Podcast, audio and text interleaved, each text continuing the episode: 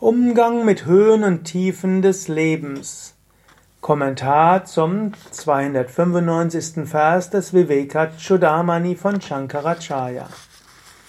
Bist du vielleicht gerade in einer Phase des Lebens, wo viel im Umbruch ist, wo vielleicht manches, was du aufgebaut hast, sich verliert, Beziehungen zu Menschen sich verändern? Geht es vielleicht gerade hoch und runter in deinem Leben?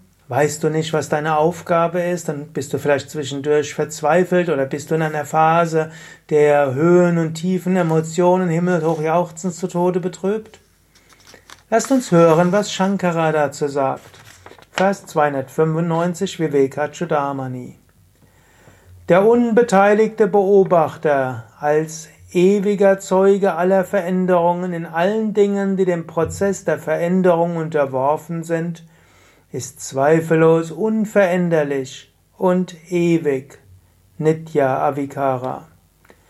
Die Unwirklichkeit des Sichtbaren und Unsichtbaren wird in der Fantasie, in den Träumen und im Tiefschlaf des Einzelnen immer wieder klar erkannt. Veränderungen kommen, schau sie dir an. Veränderungen sind aber letztlich unwirklich.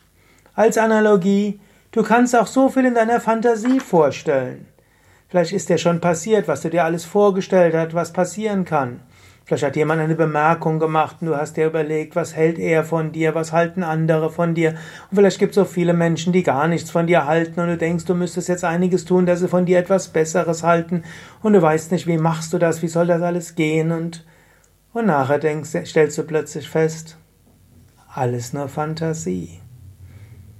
Vielleicht hast du dir überlegt, was denkt dein Partner, was wird jetzt passieren und ihr hattet einen kleinen Streit, was passiert, kommt jetzt die Trennung und was soll dann passieren? Und nachher, dein Partner, deine Partnerin schenkt dir etwas, umarmt dich, alles wieder gut. So viel war in der Fantasie. Oder wie häufig ist es dir passiert, dass du nachts aufgewacht bist aus einem Albtraum und hast gesagt, ah, war glücklicherweise nur ein Traum. So ähnlich diese Welt ist nur ein Traum. Sie, sie verändert sich. Das wahre Selbst ist Zeuge von allem. Nimm immer wieder diese Beobachterrolle ein. Nimm es heiter an. Schau, was äußerlich passiert. Sei dir bewusst, welche Reaktionen deine Emotionen, deine Gefühle haben.